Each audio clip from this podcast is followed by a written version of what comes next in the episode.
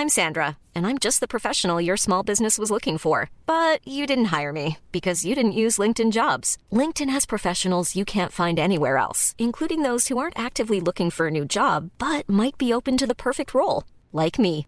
In a given month, over 70% of LinkedIn users don't visit other leading job sites. So if you're not looking on LinkedIn, you'll miss out on great candidates like Sandra. Start hiring professionals like a professional. Post your free job on linkedin.com/people today. Hey, it's Ryan Reynolds, and I'm here with Keith, co star of my upcoming film, If, only in theaters, May 17th. Do you want to tell people the big news?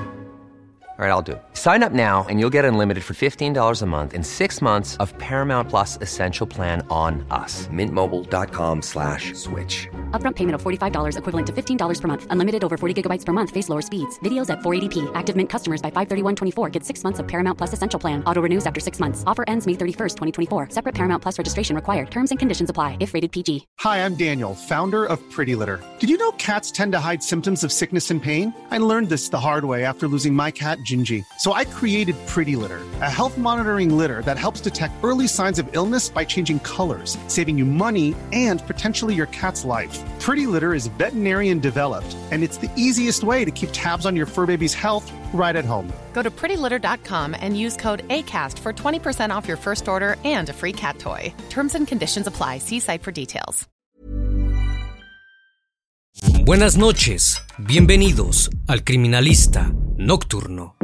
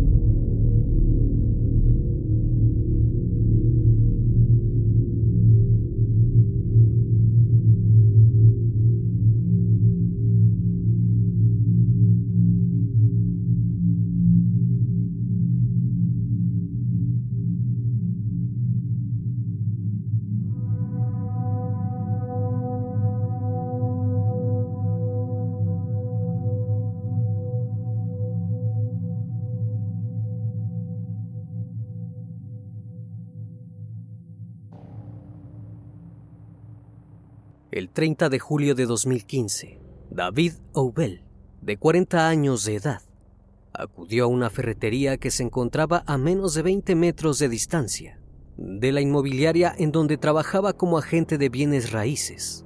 El sujeto entró y rápidamente se interesó por el funcionamiento de una herramienta, una sierra radial. Al encargado no le extrañó la compra, ni mucho menos se preocupó de que aquel hombre no supiera usarla pues su funcionamiento no tiene muchas complicaciones. Únicamente se coloca el disco de corte y se aprieta correctamente para posteriormente encender el interruptor. Durante la charla, incluso aquel sujeto bromeó un poco y le advirtió al encargado que podía acortar su mano.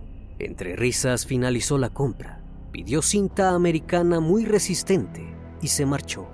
Cuando sus vecinos lo vieron entrar con la sierra no les extrañó pues recientemente habían realizado obras en su vivienda.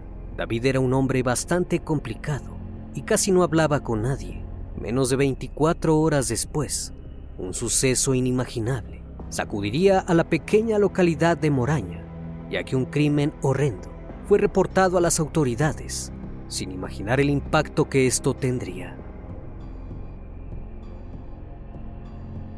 El criminalista nocturno. La mañana del 31 de julio, David envió una carta a su prima Pilar, en la cual se despedía argumentando que ya no podía aguantar más la situación. Había sido muy fuerte por mucho tiempo, pero la única solución que encontraba era acabar con su vida. Continuó diciendo que estaba agradecido con ella por siempre infundirle aliento y darle esperanza. La casa y las cosas que había dentro eran para ella, así como su auto. Concluyó diciendo, no te preguntes por qué no lo viste venir. Recuerda que soy muy buen actor. Después de leer la carta, Pilar se sintió desesperada e intentó comunicarse con él. Cuando éste le contestó le dijo que la primera parte ya estaba hecha y que no lo buscara porque estaba de viaje con sus hijas en la ciudad portuguesa de Oporto. Aún así su prima decidió acudir a la vivienda en compañía de su esposo e hijo. Al llegar al domicilio, no pudieron acceder a pesar de que ella tenía un juego de llaves. En primera, el auto de David estaba bloqueando el portón y en segunda, las cerraduras estaban selladas con silicona. Todo en el lugar parecía muy sospechoso, así que Pilar le pidió a su hijo que rompiera una de las ventanas para poder entrar. Apenas el cristal cayó, pudieron darse cuenta de que las niñas yacían sin vida. También lograron escuchar gritos provenientes del baño de la casa. Al tratarse de un crimen, decidieron no entrar y llamaron a la Guardia Civil. Minutos antes de que Pilar llegara a la vivienda, David llamó a su expareja que en esos momentos acababa de salir del banco. El sujeto le confesó que iba a asesinar a las niñas y que él iba a atentar contra su propia vida. Tras recibir la llamada, la mujer se desmayó en medio de la calle y fue asistida por una vecina. Con las pocas fuerzas que le quedaban, logró dar aviso a la Guardia Civil sobre lo que planeaba hacer su expareja. Apenas colgó y un grupo de agentes se dirigieron al domicilio señalado, pero cuando los uniformados llegaron a la casa, ya era demasiado tarde. Lo que encontraron ahí impactó a toda la comunidad española. Los primeros en llegar al lugar fueron un par de agentes de la policía local, quienes lograron acceder al inmueble. En dos de las habitaciones se encontraron los cuerpos de las dos pequeñas. La menor de cuatro años estaba sobre la cama cubierta con algunas sábanas, rodeada de un charco hemático, mientras que la mayor yacía sobre el suelo de otra habitación. Únicamente se apreciaban las piernas de la víctima, la cual había intentado huir. Era sorprendente la cantidad de sangre que encontraron en la habitación. De primer momento no sabían qué había ocurrido, pues estaban en shock. Al revisar por el lugar, se percataron que el baño estaba cerrado con llave cuando lograron entrar, encontraron a David semidesnudo, con la espalda apoyada en el suelo y una de las piernas dentro de la bañera. A simple vista se podía observar que se había autolesionado debido a los cortes en sus muñecas. Aparentemente, tras haber intentado quitarse la vida, se encontraba en estado de semi-inconsciencia y trataba de articular algunas palabras, pero no se entendía del todo. Junto a él estaba la sierra radial que había comprado hacía poco, así como una botella de ginebra y algunas pastillas. Rápidamente fue levantado y llevado en una camilla al Hospital Montecelo de Pontevedra, en donde fue atendido en el servicio de urgencias para que se le tratasen las heridas, las cuales presentaba una en cada muñeca, como si hubiera intentado cortarse las venas y otra en el cuello. Las heridas resultaron ser más superficiales de lo que se pensaba inicialmente. Se le realizaron varios análisis, dado que según fuentes médicas, cuando llegó presentaba síntomas evidentes de haber ingerido algo de alcohol y también pastillas. Cuando entró en urgencias estaba un poco somnoliento.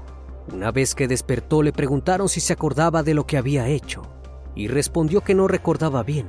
Ya por la tarde fue dado de alta y trasladado a los calabozos de la comandancia de Pontevedra. Por otra parte, un equipo de psicólogos se trasladó al lugar para prestar asistencia a los familiares de las dos pequeñas, especialmente a su madre, quien en esos momentos estaba devastada.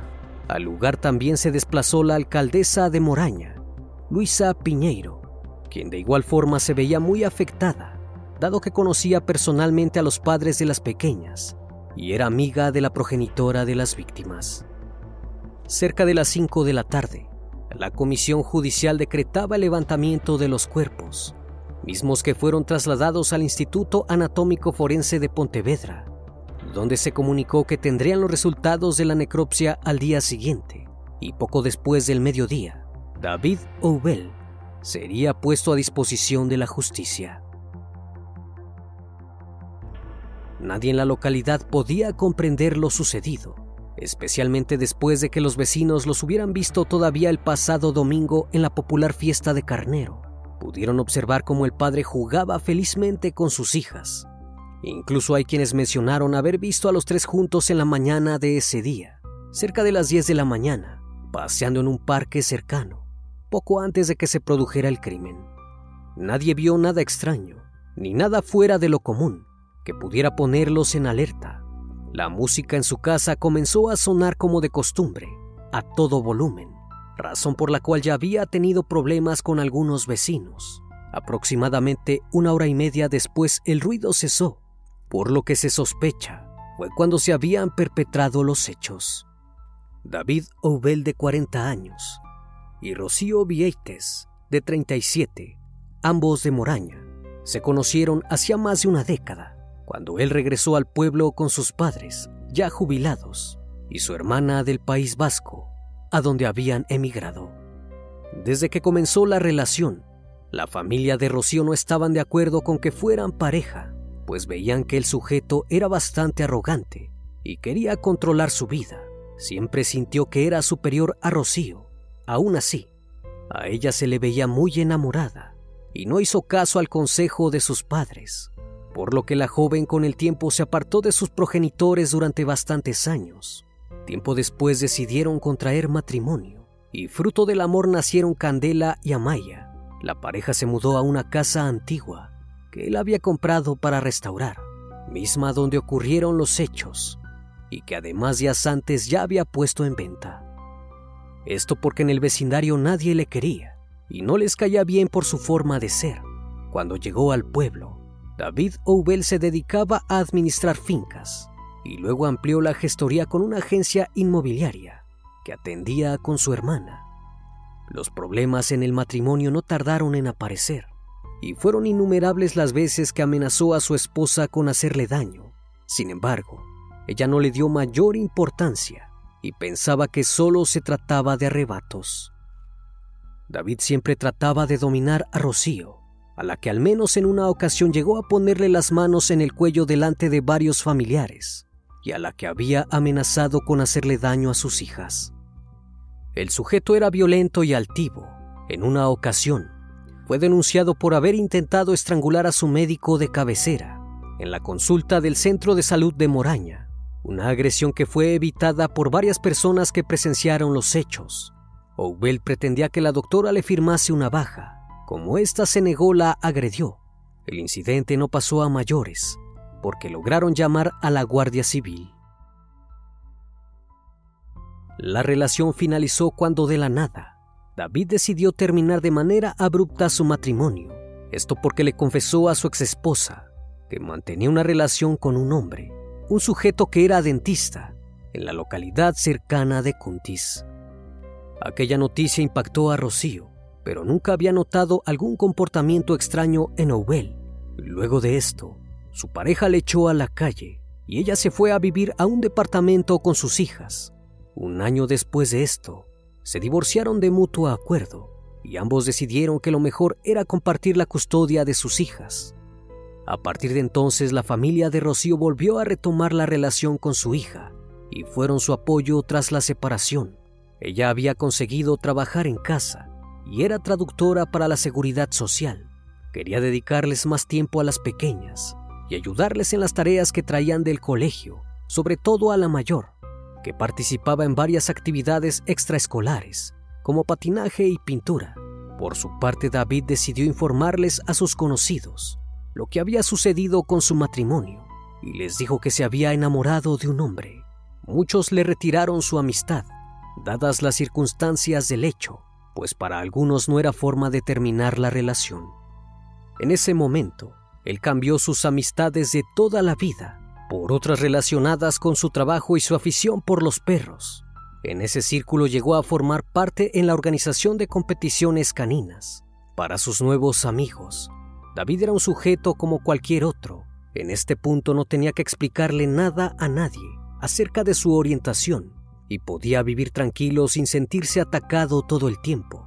Las constantes fiestas que Ubel organizaba en su casa acabaron hace tres meses en un altercado y una denuncia a la Guardia Civil, ya que los ruidos y la música tan alta era un motivo constante de discusión entre él y el vecindario. Un día le exigieron que bajara el volumen, pero él no hizo caso, así que uno de los vecinos acudió a su casa y le quitaron los fusibles de la luz. David llamó a un electricista pensando que tenía una avería, y cuando el técnico le confirmó que alguien había manipulado la corriente, avisó a los agentes y luego los vecinos acabaron denunciándole. Por esta y otras situaciones, no era bien visto en el vecindario. La relación que mantenía con su exesposa era muy tensa. Ella no soportaba verlo y quería alejarse de él. Meses antes le había comentado a David que tenía una oferta de trabajo para irse a Londres y se llevaría a las niñas con ella, pero el sujeto no lo tomó con buenos ojos y rechazó su propuesta. Aún así, las niñas pasaban los fines de semana con su padre e incluso conocían a la nueva pareja de su progenitor. Quince días antes de lo sucedido, las niñas fueron a la casa de su padre para pasar con él parte de sus vacaciones, coincidiendo con las fiestas patronales del pueblo. Un día antes, padre e hijas salieron de noche y estuvieron conviviendo con los amigos de su papá. Esa misma noche, David le envió un mensaje a un amigo, donde le informó que estaba por terminar unas gestiones, pero que no lo vería hasta el viernes siguiente, porque se iría de vacaciones. A la mañana siguiente, tenía que entregar a las niñas a su madre. Sin embargo, no lo hizo porque decidió asesinarlas. Amaya y Candela eran dos niñas normales, muy educadas y risueñas, aficionadas a la pintura, al patinaje y a disfrutar de la vida en general. ¿En qué momento aquel progenitor amoroso con ellas se transformó en un monstruo? Cuando fue trasladado al centro penitenciario de Alama, Oubel había recuperado la conciencia. Se encontraba sobrio y en sus cinco sentidos. No obstante, su actitud llamó sumamente la atención. Aquello preocupó al personal de la cárcel, pues David actuaba como si nada hubiese pasado. Incluso se le veía muy altivo. Esa actitud lo condenó de inmediato, por lo que la institución solicitó un examen psiquiátrico y activó un protocolo de prevención para evitar que el sujeto se quitara la vida. Supuestamente David Obel asesinó a sus hijas para vengarse de su exmujer. Aquello resultó aterrador incluso para los más expertos en la materia, dado que el individuo optó por vengarse de la manera más cruel posible. Los psiquiatras que examinaron a David concluyeron que era totalmente responsable de sus actos y que no presentaba ninguna enfermedad mental, sino un grave trastorno de personalidad antisocial. Los expertos definieron a Ubel como frío y sin empatía, un psicópata con una percepción diferente de lo que ha pasado y con afán de notoriedad. En cuanto al posible móvil del asesino, concluyeron que desde un punto de vista psicológico y humano, es inexplicable que su intención hubiese sido la venganza hacia su expareja, puesto que él se encontraba en una relación con otro hombre. Todo parece apuntar a sus frustraciones y al no poder canalizar sus sentimientos correctamente. La defensa del acusado, ante lo abrumador de las pruebas, no tuvo más remedio que alegar que el imputado sufrió un episodio de locura transitoria, pidiendo que no se le recluyera en la cárcel, sino en un centro psiquiátrico. Por su parte, la fiscalía solicitó que David Oubel fuera condenado a la pena de prisión permanente revisable, la primera de estas características que se pide en España, por tratarse de un crimen especialmente grave, argumentando que no fue un acto de locura transitoria, sino un crimen planificado cuidadosamente. No son conductas mediadas por un síntoma psicopatológico, hasta el punto de escribir dos cartas, una para su prima y otra para su novio, mismas que debían ser entregadas a la misma hora en la que él se encontraba asesinando a sus pequeñas hijas, incluyendo que un día antes había comprado la sierra con las que las asesinó. Por lo tanto, hay una responsabilidad desde un principio salvo que se demuestre lo contrario. Casi dos años después del crimen, el 4 de julio dio inicio el juicio en contra de David Oubel en la sección cuarta de la audiencia de Pontevedra, en donde se dieron a conocer los terribles hechos. El imputado mencionó que la mañana del 31 de julio salió a pasear con sus hijas. En cuanto regresó les hizo ingerir nortiazepam y otras dos sustancias para disminuir su capacidad de defensa. Con esto planeaba que no opusieran resistencia para lo que estaba por hacer. Acto seguido, bloqueó la puerta de acceso con su auto mientras el medicamento surgía a efecto. Posteriormente procedió a cerrar con silicona las cerraduras y algunas ventanas para evitar que las niñas escaparan. Habiendo hecho esto, puso la música a todo volumen para que nadie pudiera interrumpir su macabro plan.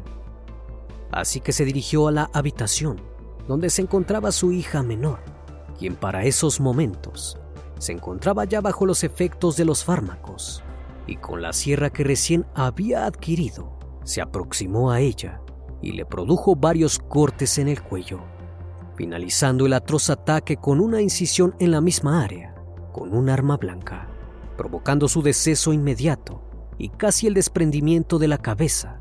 La pequeña falleció por una hemorragia masiva y el shock hemorrágico consiguiente. Inmediatamente después del primer ataque, salió de la habitación con la sierra y el cuchillo y se dirigió al otro cuarto donde se encontraba su hija mayor Candela. Como ésta había ingerido la misma dosis que su hermana, las pastillas no le afectaron demasiado. Al ver a su padre entrar, intentó escapar y forcejeó con su progenitor, quien terminó sometiéndola y atándola con cinta americana. David Oubel encendió nuevamente la sierra y le produjo varios cortes porque la pequeña aún seguía forcejeando en un intento por escapar. Logró librarse de la cinta americana con una de sus manos. Trató de darse vuelta y huir, pero en ese momento su padre empujó fuertemente la sierra sobre su cuello y terminó asesinándola. El escenario era devastador. Las proyecciones hemáticas habían manchado las sábanas, el piso y las paredes. Las dos pequeñas fueron encontradas casi con la cabeza desprendida. A pesar de lo terrible que fue el crimen, cuando la policía arrestó a Ubel, este no presentó signos de arrepentimiento y actuaba como si nada malo hubiese pasado. Nadie se explica por qué este sujeto cometió semejante acto en contra de sus hijas. En los análisis que le practicaron, no encontraron rastro de que haya ingerido alguna sustancia al momento de cometer los asesinatos, por lo cual resulta más aterrador que haya estado lúcido en el instante que ocurrieron los hechos. Luego del juicio, el tribunal condenó a David Oubel, considerado responsable de dos delitos de asesinato, cualificados con alevosía y concurriendo la agravante de parentesco, a la pena de prisión permanente revisable y una indemnización de 300 mil euros para su exesposa Rocío Vieites. La prisión permanente revisable es la pena máxima privativa de la libertad en España en la que luego de pasar 25 o 35 años, la sentencia es revisada si el tribunal establece que el condenado cumple los requisitos para quedar en libertad condicional. Se establece un plazo para que esto se produzca y sea reinsertado a la sociedad. Por el contrario, si el condenado no cumple con los requisitos, puede pasar toda su vida en prisión. David Oubel fue el primer condenado a esta pena el 6 de julio de 2017, tras haber privado de la vida a sus dos pequeñas hijas.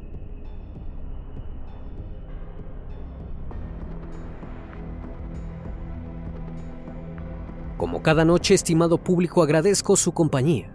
Si aún no estás suscrito, te invito a que lo hagas y formes parte de esta gran comunidad. Reciban un fuerte abrazo de mi parte y no me queda más que desearles que sigan pasando un excelente día y estén de lo mejor. Esto es El Criminalista Nocturno. Hasta la próxima emisión. Buenas noches.